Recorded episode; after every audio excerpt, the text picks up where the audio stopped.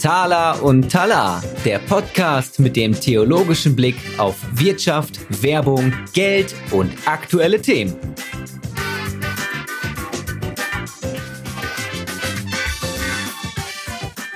So, herzlich willkommen bei Thala und Tala, neue Folge, heute bei der EWG Group in Lünen zusammen mit Caroline Hackby. Herzlich willkommen im Podcast, schön, dass du da bist. Ja, vielen Dank, ich freue mich drauf. Ja, sehr gut. Ich mich auch. Caroline, vielleicht kannst du mal dich den Zuhörern und Zuhörerinnen vorstellen, wer du bist, was du machst, was du auch hier bei der EBG Group machst. Schieß doch einfach mal los. Mit den ganz äh, kleinen Fragen des Lebens. Also, wer bin ich? Ja, genau. Wer bin ich und wie viele, ja? genau. Mein Name ist Caroline Hackby. Ich bin 36 Jahre alt. Ich bin Mutter eines tollen sechsjährigen Sohnes und komme hier aus der Region im, im Ruhrgebiet so viel zu den steckbriefartigen privaten Details. Aber vor allem, deswegen sitzen wir hier, bin ich bei uns in der EBG Group an der Kundenschnittstelle Geschäftsführerin für die EBG Sales, also verantwortlich für alle Tätigkeiten, die von der EBG Group aus an die Kundenschnittstelle gehen. Okay, und die EBG Group ist offensichtlich eine Gruppe, das würde ich jetzt mal dem Namen entnehmen. Was heißt das genau? Also in welchen Branchen seid ihr aktiv? Was macht ihr? Wie viele Mitarbeiter? Also wenn wir beim Thema Steckbrief sind. Genau. Vielleicht das gleiche nochmal zur Gruppe. Das gleiche nochmal. Also die EBG Group ist eine Familienunternehmen geführte mittelständische Unternehmensgruppe, genauso wie der Name es an der Stelle richtig sagt. Wir haben vier operativ tätige Firmen. Also mit operativ tätig meinen wir immer, dass tatsächlich am Ende unserer Produktionsstrecke fährt ein LKW mit physischen Teilen hier vom Hof. Ja, also es ist, äh, wir, wir sind produzierende Unternehmen, in der Industrie produzierende Unternehmen. Und die Produkte, die bei uns da vom Hof fallen, sind relevant für zwei unterschiedliche Branchen. Die eine Branche ist die Elektrotechnik. Da sagen wir immer ganz gerne, Nichts von dem, was wir heute tun, würde funktionieren, wenn nicht durch eines unserer Produkte an irgendeinem Zeitpunkt ein bisschen Strom geflossen ist, um beispielsweise jetzt hier unser Podcast-Mikro funktionieren zu lassen. Mhm. Äh, also das ist die eine Branche. Die andere Branche, in der wir tätig sind, das ist ein Kunststoffverarbeitende, sind zwei kunststoffverarbeitende Unternehmen und da produzieren wir vor allen Dingen für die Automobilindustrie. Und auch da unsere Teile sieht man nicht, unsere Teile im allerbesten Fall bemerkt man gar nicht, dass sie in den Autos drin sind. Wenn ja, dann uh, ist irgendwas schiefgelaufen. Aber das sind äh, Funktionsteile, die beispielsweise dafür sorgen, dass unsere Fensterscheiben hoch und runter fahren oder dass unsere Sitze nach vorne und nach hinten bewegt werden können. Okay. Und ähm, du, wenn du von wir sprichst, wie, wie viele Mitarbeitende äh, mhm. sind in der Group unterwegs? Genau, wir haben die EBG Group jetzt muss man sagen, ist stark wachsend. Das heißt, das verändert sich immer so ein bisschen. Okay. Aber so. Wir brauchen also, noch so einen Disclaimer, wie viele es dann tatsächlich sind. Genau. nein, nein, so nicht. Also, so nicht. Aber wir sind, sag mal, knapp unter 500 Mitarbeiter innerhalb mhm. der EBG Group. Ob es jetzt 460 oder 470, wenn dieser Podcast angehört wird, das, äh, ja, wie gesagt, da verändert okay. sich ein bisschen was. Aber knapp unter 500, verteilt auf ähm, inzwischen vier Standorte. Mhm. Drei davon in Deutschland und eben unser produzierendes Werk in Ostrava in Tschechien. Okay, jetzt hast du eben gesagt, dass die Group ein Familienunternehmen ist. Das ist ja auch einer der Gründe, warum wir gesagt haben, dazu müssen wir mal sprechen, was das für dich heißt. Ja, in so einem Familienunternehmen oder, oder besser gesagt in so einer Familienunternehmung groß zu werden. Also dein mhm. äh, Vater, wenn ich richtig informiert bin, hat das ja aus Norwegen kommend hier ge hier nicht gegründet, aber mhm. übernommen. Wie, vielleicht kannst du da so ein bisschen genau. was erzählen und auch so, was, was das natürlich dann auch für ähm, dich als Familienmitglied bedeutet, in so einer Familien, ja, Unternehmung groß zu werden. Genau, also familiengeführt, das hatte ich jetzt gerade gar nicht gesagt, das ist tatsächlich meine äh, Familie dann. Und es ist so, dass ähm, wir hier die von der Group aus, also die Group als Holdinggesellschaft, als Familie führen und somit dann quasi uns als äh, richtungsweisend für beide Branchen, ja, also mhm. übergreifend für alle Firmen und beide Branchen und alle Mitarbeiter der EBG Group verantwortlich sehen, als Familie dieses Unternehmen zu führen. Jetzt ist es so, dass mein Vater der Geschäftsführer der Group und auch der, ähm, der Eigentümer der Firma ist und als solcher natürlich äh, die meiste Erfahrung da mhm. jetzt auch äh, mitgebracht hat aus äh, und, und, und vor allem das Gerüst, so wie es heute ist, von ihm so aufgestellt hat. Aber inzwischen sind sowohl eben ich in der zweiten Generation jetzt, aber eben auch meine Schwester und mein Schwager und der Bruder meines Schwagers und äh, ja, wenn man jetzt ganz ehrlich ist, dann am, am, am Weihnachtsessen dann wahrscheinlich sogar auch meine Mutter mehr als mehr als mein Mann. Aber wir sind als gesamte Familie da eben äh, eingestellt und eingestellt und auch engagiert. So, mhm. das ist es vor allem. Und wie wie fühlt sich sowas an, wenn man quasi Zeit seines Lebens in so einer ja, Familienunternehmung oder in einer Familie, die unternehmerisch tätig mhm. ist, groß wird und dann natürlich auch, wir sind ja hier nicht nur bei Thaler, sondern auch bei Talar, äh, mit, ja, mit einem christlich frommen Background mhm. oder religiösen Background. Mhm. Ja, kannst du da mal mit reinnehmen, was das, was das bedeutet? Also, ja. oder was du für dich so wahrnimmst, was das heißt, Familienunternehmen, ja. christlich und Co. Ja, das ist äh, natürlich ein bisschen schwierig zu beurteilen, wenn man es mal, wenn man es das ganze Leben so hatte, dann kennt man es ja auch nicht anders. Das möchte ich dem ja. erstmal vorschieben. das heißt, die Unterschiede da irgendwie zu beleuchten, das, äh, das würde mir jetzt sehr, sehr schwer fallen.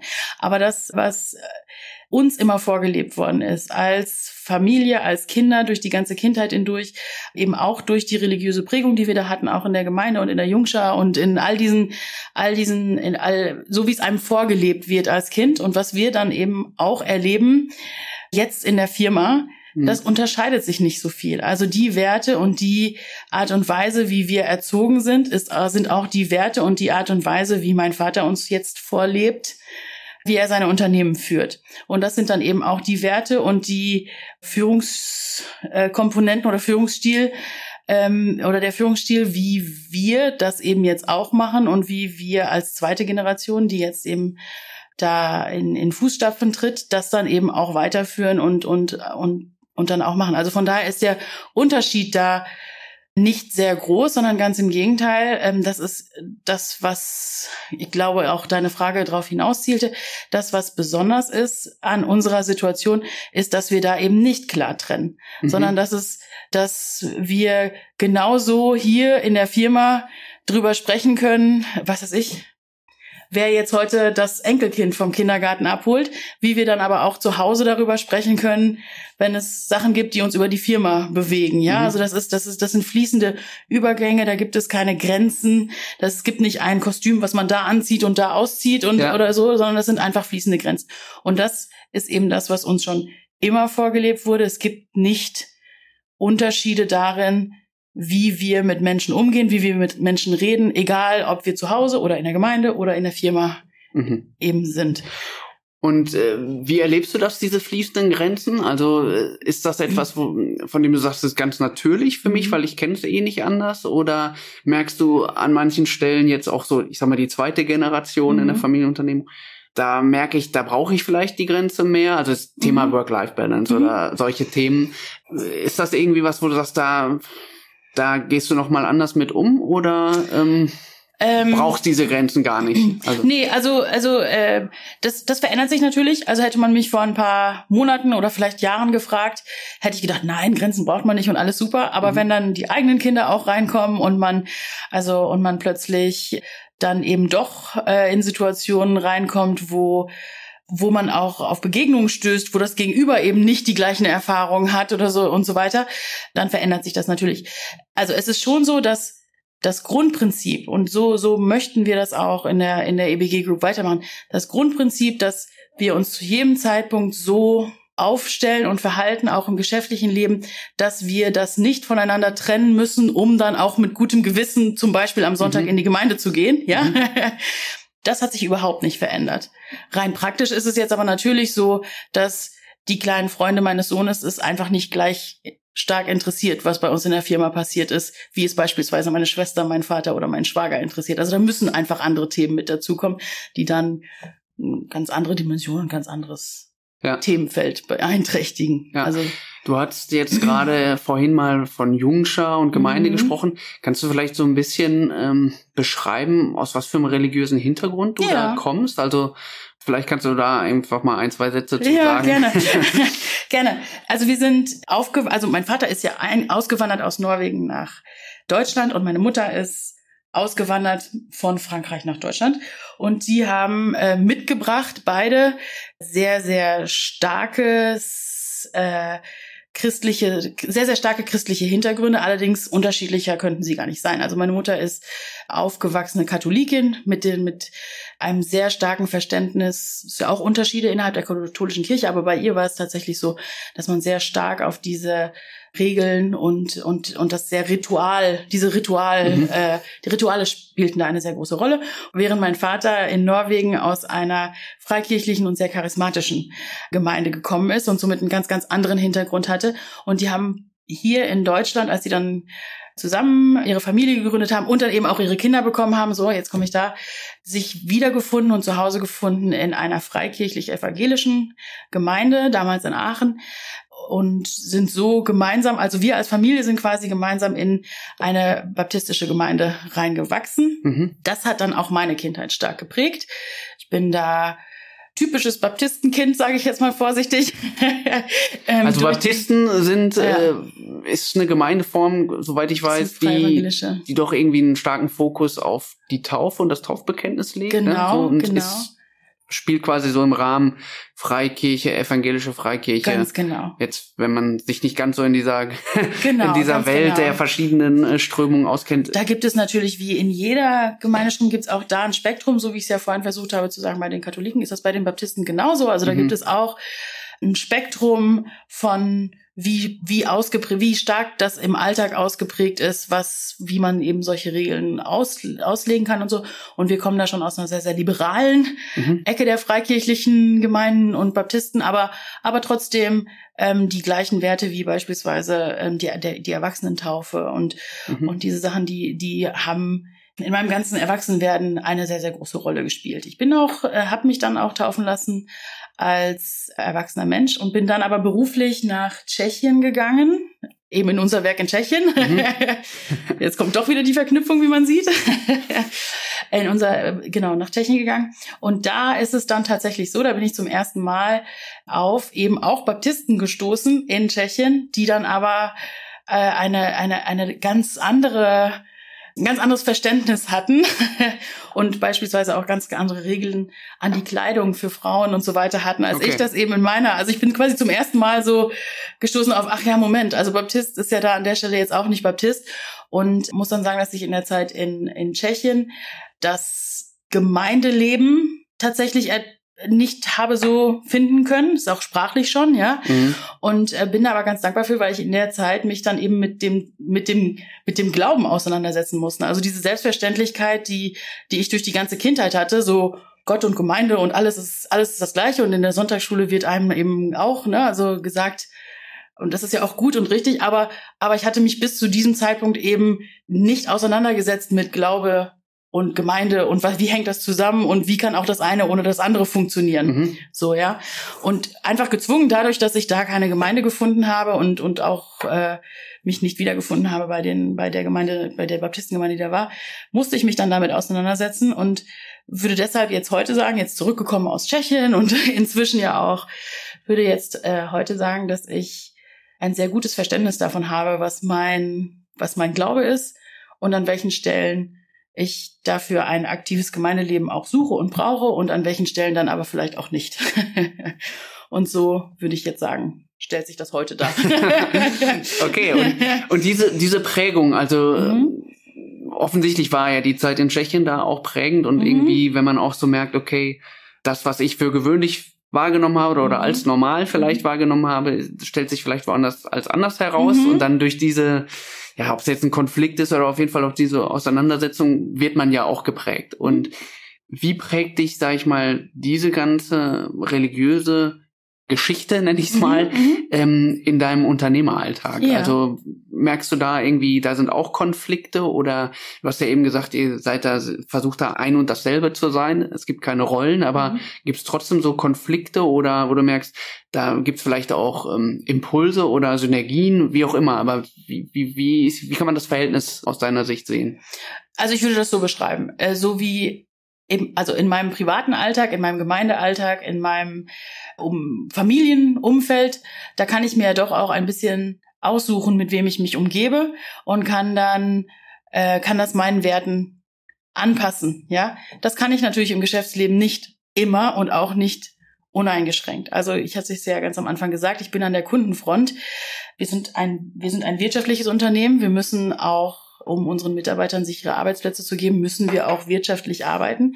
Wir müssen auch am Ende des Tages Geld verdienen und dafür müssen wir mit Kunden zusammenarbeiten und wie ein Kunde sein Geschäft führt oder sein, sein, sein Geschäft betreibt, das kann ich ihm ja nicht vorschreiben. Mhm. Und deswegen äh, muss ich mit den Werten, die ich habe, mit den Werten, die wir als Unternehmen haben, mit den innerhalb eines Rahmens, den, den wir uns auf Basis von christlichen Werten setzen, muss ich mich aber in die Welt da draußen setzen, wenn ich mich auf der, auf der Kundenfront bewegen möchte.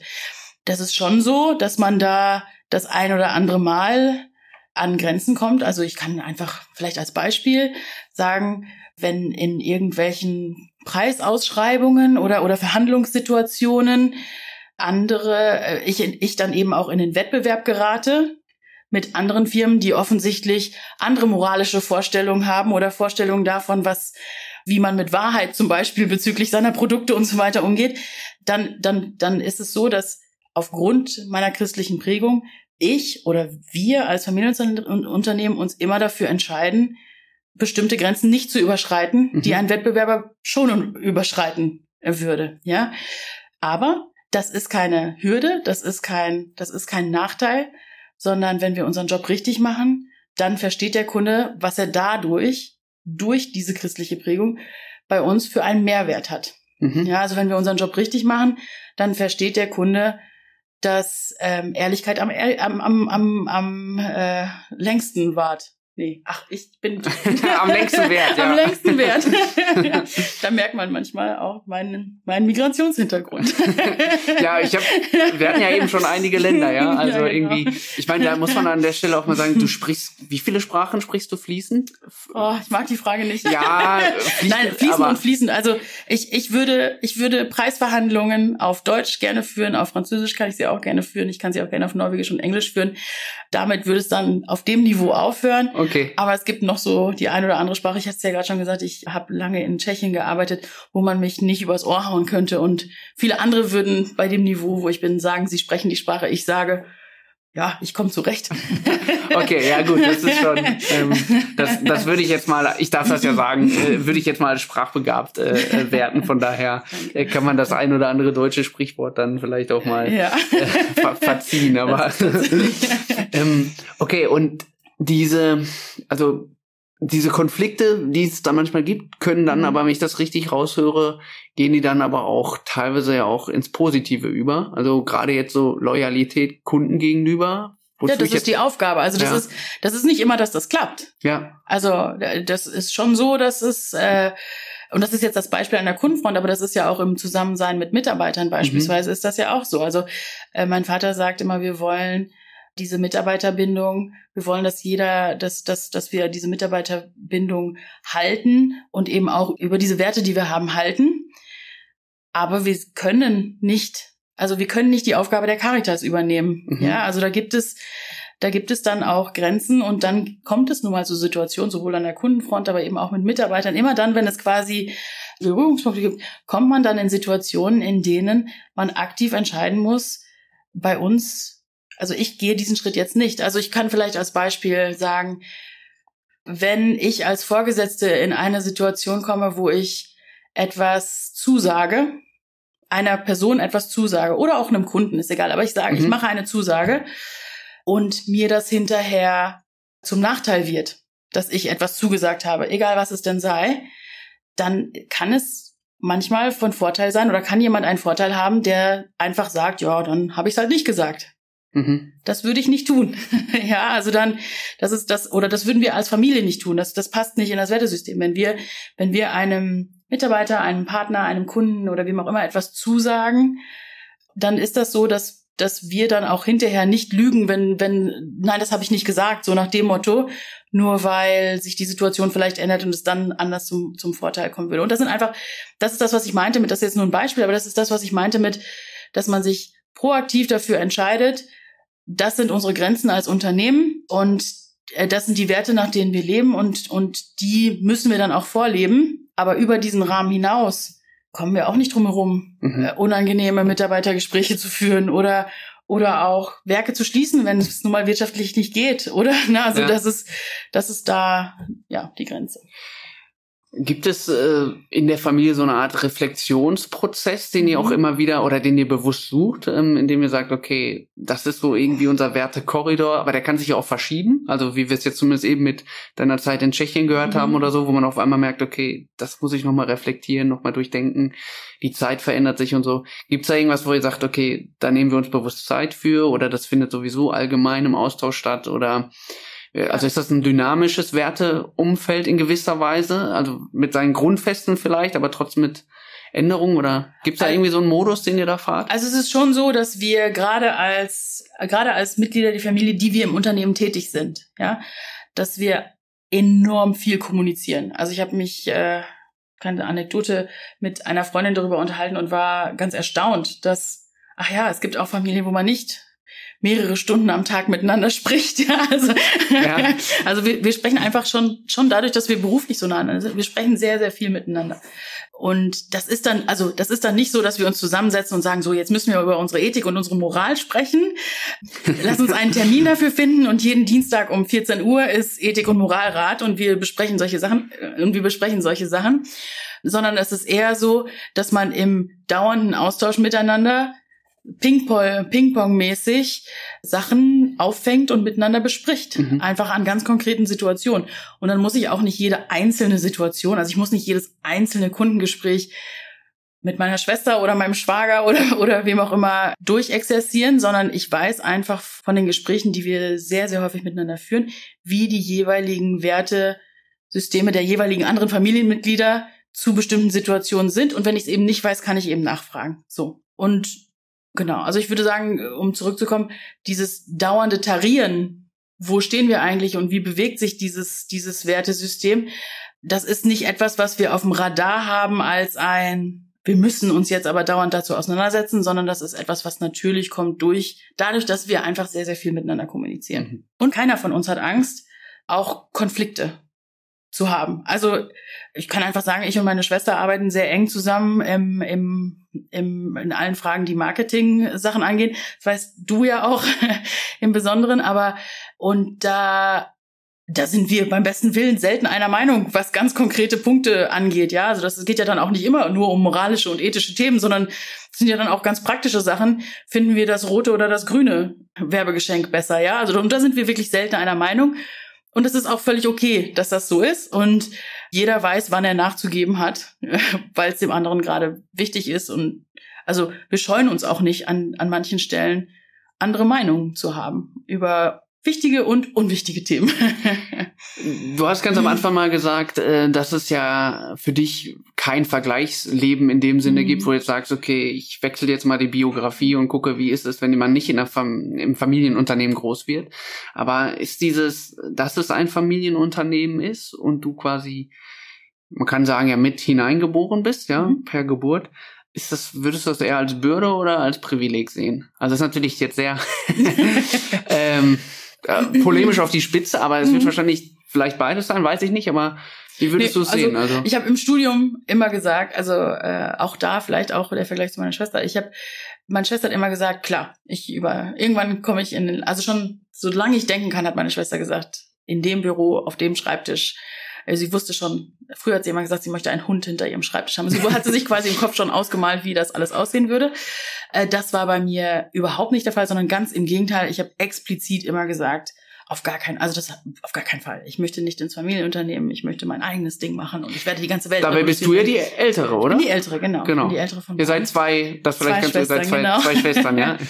zwei Schwestern, beide inzwischen äh, im, im Unternehmen.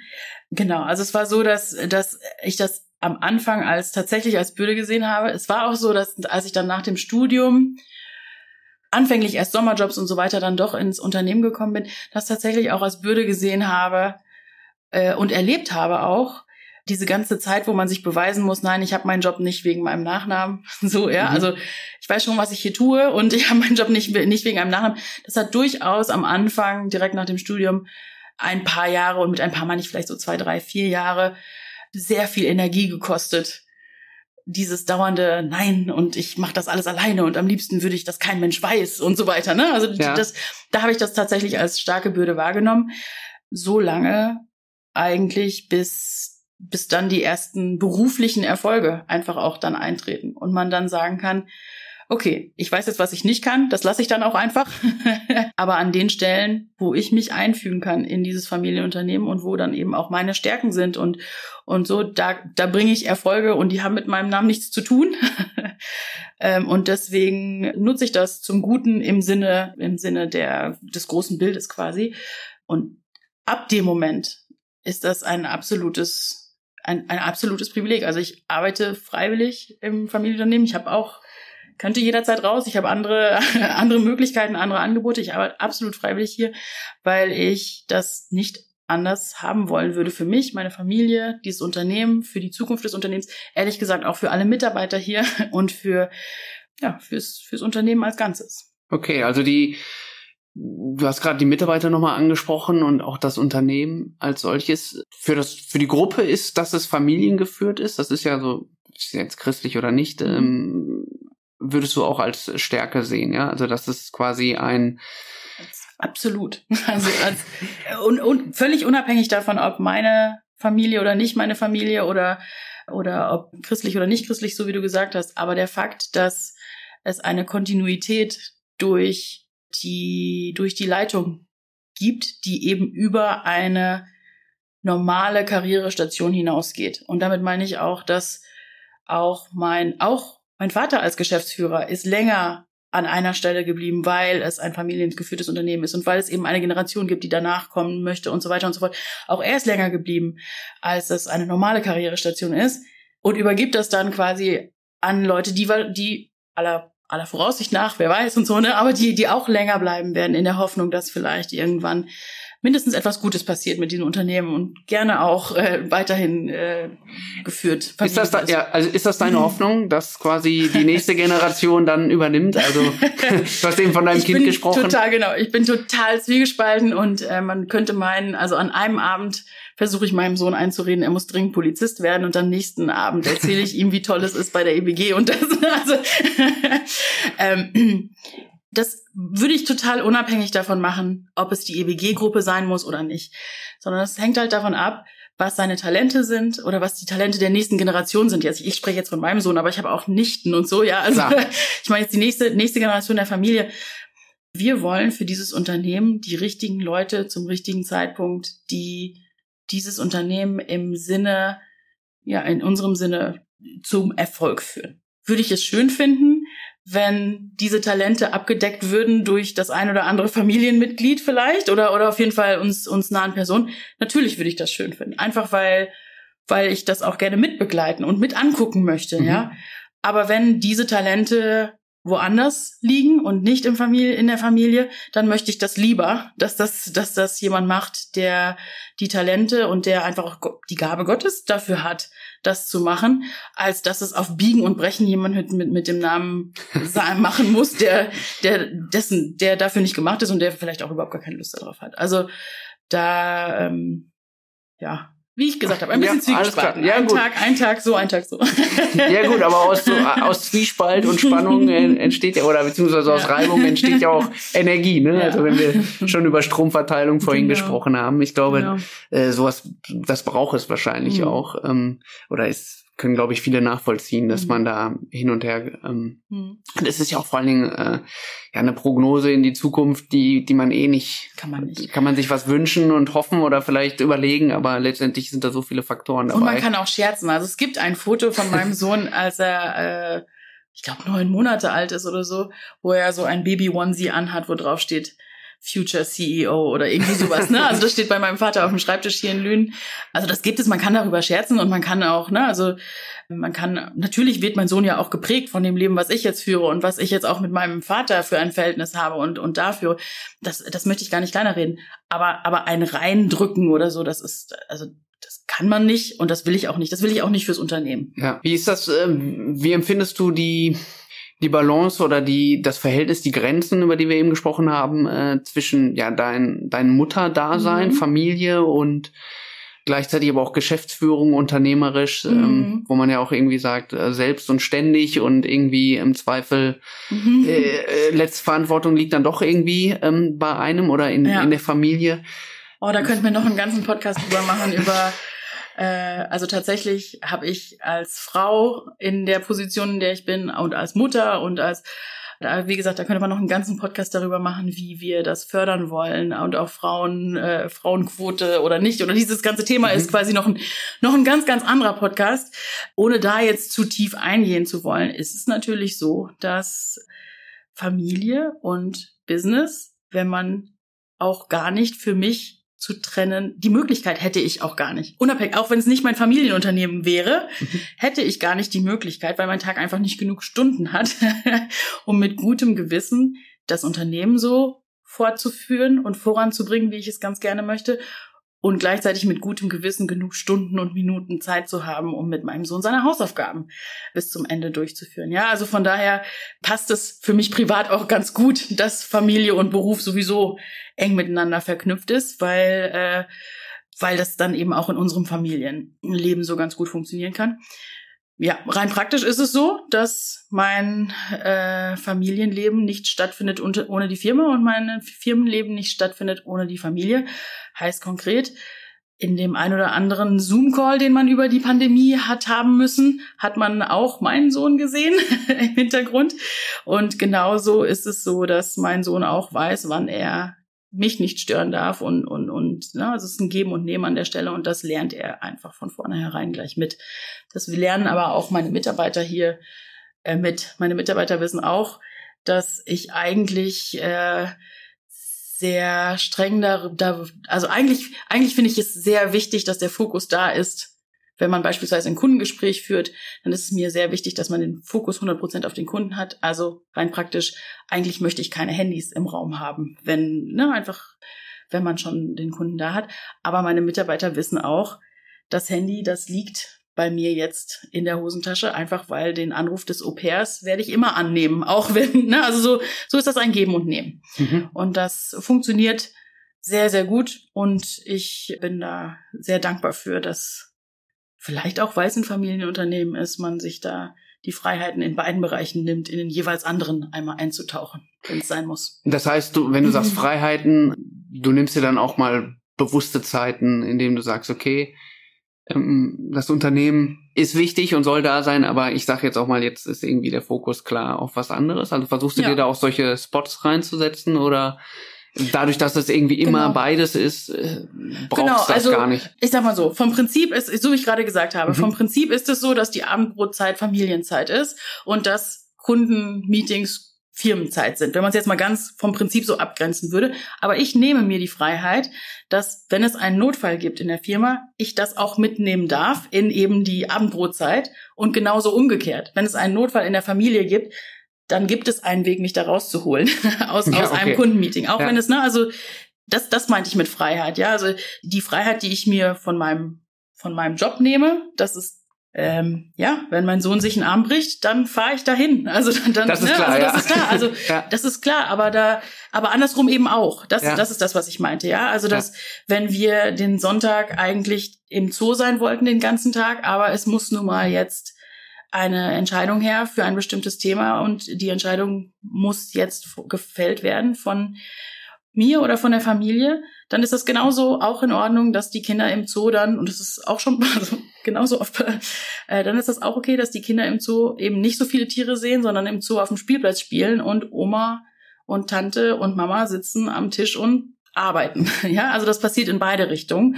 Und solange der Ausgleich da stimmt, ähm, ja, dann bin ich da auch sehr dankbar für, dass das eben in beide Richtungen funktioniert.